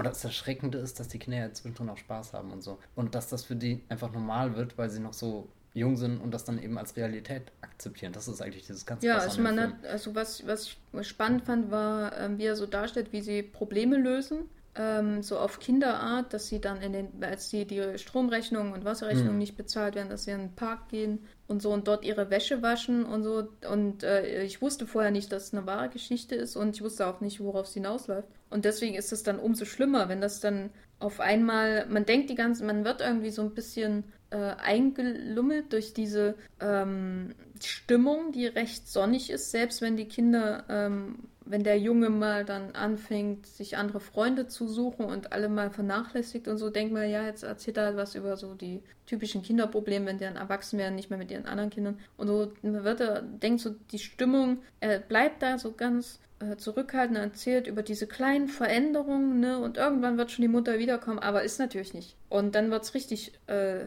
dicke quasi. Und das ist, ähm, also ich habe ja schon viel Krankenscheiß aus Japan gesehen aber äh, das, was er da zeigt, ohne jemals explizit zu sein, nur mit Andeutung, das ist viel, viel ähm, erschütternder als alles, was man in irgendeinem Splatterfilm oder in einem Real-Life-Serienmörderfilm wie, wie Snowtown jemals sehen wird. Und das war schon sehr beeindruckend. Ja, manchmal ist Andeutung eben doch besser, als es alles auszubuchstabieren. Ja, wenn das nicht ein schöner hm, Abschluss von unserem Podcast Liebe Menschen, was macht ihr noch da draußen? Ja, ja. Hm. Gut, äh, ja, dagegen ist Ex Machina echt ein Kinderspiel. Ja, ich bin jetzt komplett deprimiert, weil ich wieder an Nobody Knows denken muss. Ja, Snowtown war eigentlich ein Spaß dagegen. Bei Snowtown musste ich gerade, so wie das sich das angehört hat, so wie ein bisschen als trifft Mystic River auf Gone Baby Gone. Ja, na, es ist halt so ähm, ein Real-Life-Ding, was mit einer Arthouse-Attitüde erzählt wird. Also äh, niemand redet je wirklich miteinander und der Haupt, die Hauptfigur ist extrem passiv und beobachtet nur, was ich mir auch aus seiner Situation erkläre. Finde ich jetzt nicht schlimm. Und äh, dazwischen wird immer mal zum Himmel geschwenkt und dann wieder die verrotteten Häuser gezeigt. Und dann jemand gefoltert. Und das halt, ähm, ja, er entwickelt da schon eine starke Atmosphäre, das muss ich schon sagen. Aber im Endeffekt äh, frage ich mich immer, was ist jetzt der Sinn, wenn ich so einen realen Fall habe? Ähm, und alles, was ich da hinaus rausziehe aus diesem Fall, ist eine, eine stark, es ist eine durchaus faszinierende Beziehung zwischen zwei Figuren, die nie weiter charakterisiert werden. Also es wird nie ähm, ergründet, warum jemand sowas macht. Und dann kann man wieder sagen, ja, weil manche Sachen einfach keine Gründe haben. Aber ich finde, der Film äh, ähm, er befasst sich nicht mal wirklich mit dieser Mordlust, die da offenbar vorhanden war oder so. Also er bleibt sehr, sehr oberflächlich an vielen Stellen. Ich finde, da, da ähm, als Filmemacher flüchtet man da auf sehr einfache Weise vor tiefen Fragen, die man sich vielleicht mal, mit denen man sich vielleicht mal befassen sollte. Also es muss nicht jeder Henry äh, Portrait of a Serial Killer machen, aber äh, wenigstens ein bisschen mehr als eine hübsche Bildsprache und traurige Gesichter vor abgefragten Häusern ist manchmal auch hilfreich. In Macbeth ist wenigstens die Vorlage, glaube ich, ganz gut. Ja, aber da bin ich echt unsicher, weil Ach, bei Shakespeare kannst du so viel falsch machen. Gerade wenn du es zu ernst nimmst und ganz seriös und so. Shakespeare hat auch Spaß gemacht. Macbeth macht Spaß, wenn man es liest. Weißt du? Und äh, ich hm, sehe es da, da schon kommen. Erinnerungen. Grüße an Herr Olbrich. Vielleicht hat er das Lekturengeld Bestimmt unser, unser eifrigster Hörer hier. Ich hoffe es. Du hast jetzt unseren einzigen Hörer verprellt, Matthias. Was soll denn das? ja, gut. Kommen wir jetzt nach diesem immer noch irgendwie absoluten Downer ja. äh, zum Schluss. Ähm, Ex Machina läuft in Deutschland im Kino. Ähm, die anderen Filme sind bei verschiedenen Netflixen zu haben. Äh, also sowohl Snowtown, Nobody Knows, als auch Hanging Rock und Woman Show und Master and Commander. Und äh, The Way Back auch, oder? Und auch The Last Witness, glaube ich. Der ist auch sehr ah, gut. Äh, Witness heißt der nur, oder? Einfach nur Witness. Das ist der, der mit den Amish. Genau. Äh, mit dem Vangelis-Soundtrack, der so übertrieben abdreht. Ich habe noch nie einen hm. Menschen getroffen, der sich über Vangelis freut. Na, also Blade Runner ist schon sehr ikonisch. Ja, wahrscheinlich habe ich zu oft Conquest of Paradise gehört. Das ist echt furchtbar unerträglich. Hm. Äh, Grüße an Ridley Scott an dieser Stelle. äh, genau. Ein Film, der auch auf dem Wasser spielt, White Squall von Ridley Scott mit Jeff Bridges. Den habe ich immer als ah, Kind gesehen. Und da habe ich Angst vor Schulschiffen bekommen. Spannend. Ja, zum Glück wollte ich nie Matrosin werden. Hm. Ein Glück. Nun ja. Äh, Matthias, wo kann man dich denn außerhalb des Wollmilchcasts noch lesen? Ihr könnt mich lesen auf das Filmfeuilleton, dem etablierten Blog, der gemeinsam mit filmzeit.de und critic.de auf der schwarzen Liste der Wikipedia steht. Wup, wup. und wo liest man dich so? Äh, bei Twitter zum Beispiel, äh, da findet ihr mich als Gafferlein mit äh, einem N. Genau. Noch. Das ist unlustig, wenn ich nicht vorher gesagt habe mit 3E, gell? Ja, es funktioniert ja. überhaupt nicht. Jetzt sag das doch nochmal. Wo findet man dich bei Twitter? Auf, auf, Bibel, auf Twitter als Bibelbrooks mit 3E, ohne schwarze Liste. Mit 3E? Ja. Mit 3E?